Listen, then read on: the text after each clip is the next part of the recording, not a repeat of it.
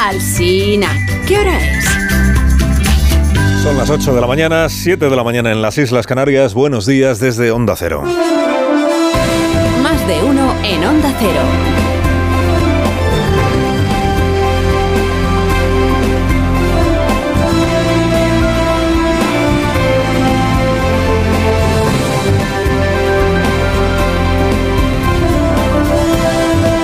Tal? ¿Cómo están? Bienvenidos a una nueva mañana de radio. Corresponde al noveno día del mes de junio del año 2023. Sálvese quien pueda. Las listas electorales como salvavidas. La tabla de flotación para seguir respirando en política, ¿se entiende? Cuando el barco en el que viajabas pues amenaza ruina, ¿no? No tienes claro que vaya a seguir flotando. Sálvese quien pueda. Hasta el 23 de julio por la noche no se sabrá, claro, qué, qué han decidido o qué hemos decidido los ciudadanos de este país. Hasta el 23 por la noche, pues no se sabrá si cae el gobierno socialista o si aguanta el gobierno socialista a estas alturas ya un poco contra pronóstico, pero, pero saberse no se sabe. Ahora, sus propios integrantes salta a la vista que lo ven crudo. Han pasado unas cuantas cosas llamativas en estas últimas horas. La más llamativa de todas, y la empezamos a contar ayer aquí, es la confirmación de que la directora general de la Guardia Civil va a dejar de serlo. La directora responde al nombre de Mercedes González y es posible que no la conozcan ni siquiera los guardias porque lleva en el cargo dos meses y cuatro días. Impresionante, ¿eh? Dos meses y cuatro días. Cuando fue recolocada ahí por Pedro Sánchez, después de dejarla tirada como candidata a las elecciones autonómicas en Madrid, eh, Mercedes González, pues claro, pronunció un discurso precioso sobre sobre el orgullo que sentía al ponerse al frente de la Benemérita. Discurso no menos hermoso que los que pronunciaron Grande Marlasca y Margarita Robles. Esto de pocos cargos tan importantes para quien sienta la vocación del servicio público, que dirigir nada menos que la Guardia Civil, en fin, esas cosas que se dicen en los discursos. Dos meses y cuatro días. Y ahora la directora dimite para que puedan recolocarla de nuevo en una lista electoral del Partido Socialista. O sea, aspira a ser diputada y como no es compatible, pues deja la dirección de la Guardia Civil. Aspira a ser diputada porque a lo que no aspira es a seguir dirigiendo la Guardia Civil. Claro, si entra un gobierno nuevo que no es de Sánchez, pues nombrará a otra persona para ese cargo, que sea de la cuerda del nuevo gobierno. De tal manera que este paso que ha dado la señora González, amarrar el escaño, es la prueba más clara que hasta ahora existe de la nula esperanza que tienen algunos del equipo de Pedro Sánchez, la nula esperanza que tienen de que Pedro Sánchez siga gobernando España. Porque si estuvieras muy convencida de que vais a ganar las elecciones y de que Sánchez va a seguir siendo presidente, pues te quedabas de directora de la Guardia Civil. Pero como temes que vayas a ser destituida cuando entre el gobierno siguiente, pues amarras lo otro, que es el escaño.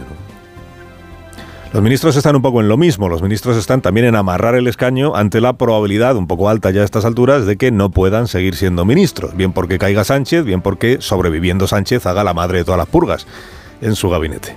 Y como todos los ministros ya están en campaña, todos los que quieran ir en las listas van a ir, o, ya han sido anunciados como que van a ir, los que no van es porque no quieren.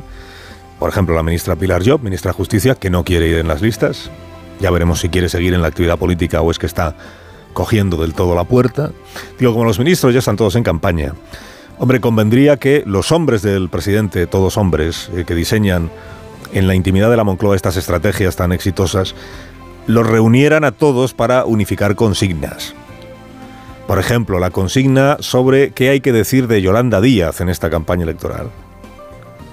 ¿Qué esperan de Yolanda Díaz sus compañeros de gabinete del Partido Socialista? Porque no puede ser que ayer, por ejemplo, mire, rezara en público Grande Marlasca por la unión de Podemos y de Sumar para que saquen muchos votos en las urnas. El espectro político a la izquierda del Partido Socialista, todos deseamos que vayan unidos porque creo que es la forma más efectiva de que las políticas progresistas sigan teniendo éxito y sigan teniendo el respaldo de la mayor parte de la sociedad española. Que vayan juntos Podemos y Sumar y que tengan muchísimo éxito para que se pueda reeditar el gobierno de coalición cuando la ministra Calviño predicó el sábado que votar a sumar o como se acabe llamando es darle el gobierno al PP y a Vox. Que los ciudadanos sean conscientes de que un voto que no sea al Partido Socialista es un voto a una potencial coalición del PP y Vox. Claro, entonces ¿en qué quedamos, ministros? ¿En qué quedamos?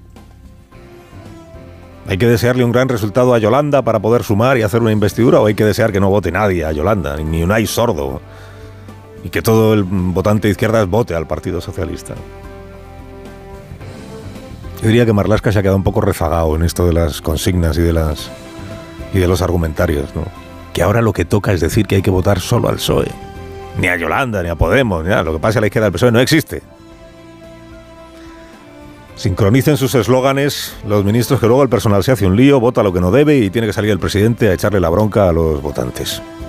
También le digo que si a mí me dicen hace cuatro años que los dos ministros más abducidos por la eh, consigna propagandera, los que más empeñados estarían cada día en colocar los mensajes, iban a ser la técnica Nadia Calviño y el juez grande Marlarca, me había entrado la, la risa floja. Porque, ¿Qué tendrá la política que destapa al mitinero que llevas dentro?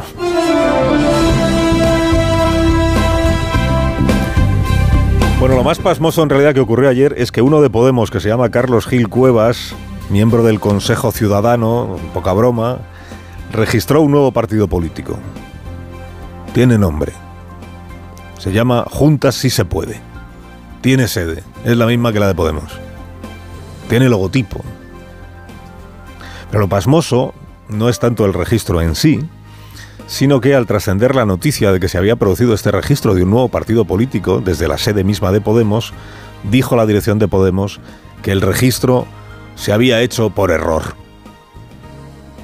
y que ya estaban en la tarea de subsanarlo, que le habían dicho al, propio que, lo, que, el, que rectifique lo borrara. Yo sé que en Podemos hoy no están para nadie porque tienen mil cosas en las que pensar, lo de la consulta está que han convocado, qué pasa con los vetos de sumar, pero si en algún momento nos pudieran explicar ¿Cómo se registra un partido político por error?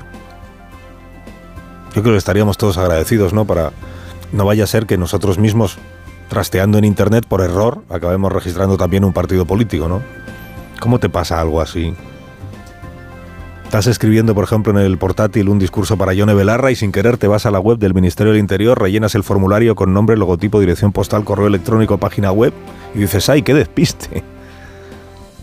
Dice, oye, Carlos, ¿tú con qué estás? Dice, yo aquí registrando un partido político. Ay, no, que es que me he liado. Claro, un error como este, juntas sí se puede. Cuando anda Podemos decidiendo si se resigna a concurrir bajo el paraguas de la madre Yolanda o se presenta a perder las elecciones por su cuenta, pues ha generado todo tipo de especulaciones. La principal, que esto es un por si acaso.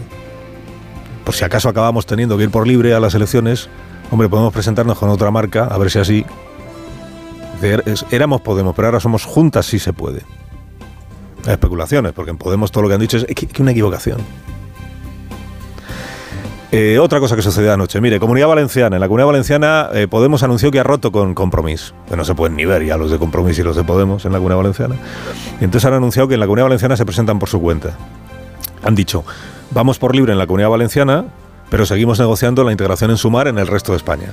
Y entonces Sumar ha dicho, bueno, Sumar, fuentes de Sumar, porque tampoco se sabe muy bien quién dirige Sumar, se sabe que la candidata es Yolanda Díaz, que el portavoz es Urtasun y que el negociador es Vendrell, y poco más se sabe de cómo funciona eso. Sumar ha dicho, no, hombre, no, esto no puede ser. Esto de ir en la Comunidad Valenciana separados y en el resto de España a ver si vamos juntos, no, o sea, o en todas partes o en ninguna. Y ahí están. Y luego está lo de la consulta express, que ya para pasmoso que quiere usted que le diga, pues el, discurso este que se grabó ayer Yone Belarra en un vídeo dirigido a, su parroquia, anunciando la consulta express a los inscritos o militantes o como se llamen ya en Podemos.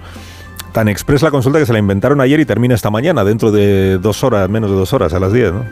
Y es pasmosa por la pregunta que se les hace a los, a los inscritos. Declámela usted, Yone. Quiero pedirte tu apoyo para que sea el Consejo de Coordinación de Podemos quien negocie y, en su caso, alcance el acuerdo electoral de unidad con Sumar. ¿y, la pregunta cuál es? Quiero pedirte tu apoyo para que sea el Consejo de Coordinación, que es la dirección de Podemos, quien alcance y en su caso, quien negocie y en su caso alcance un acuerdo con Sumar. Eh, pero no es eso lo que estaban haciendo toda esta semana. Y si no es la Dirección Nacional, o sea, el Consejo de Coordinación quien negocia, ¿quién va a negociar? Porque además es que ya está negociando, ¿no?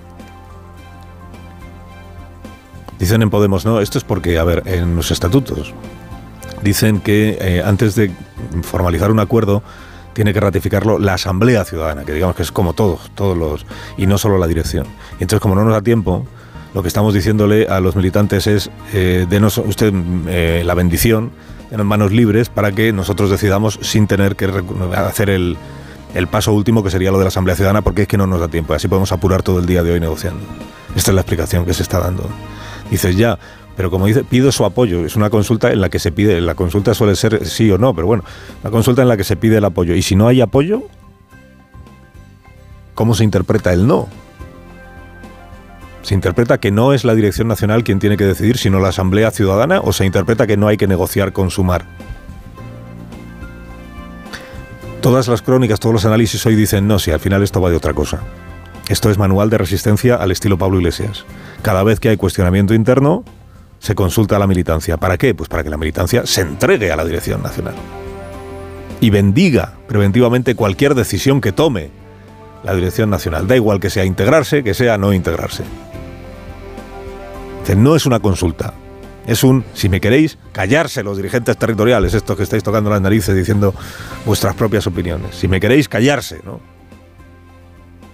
Juntas si se puede, y si no, sálvese quien pueda. Carlos Alsina en Onda Cero.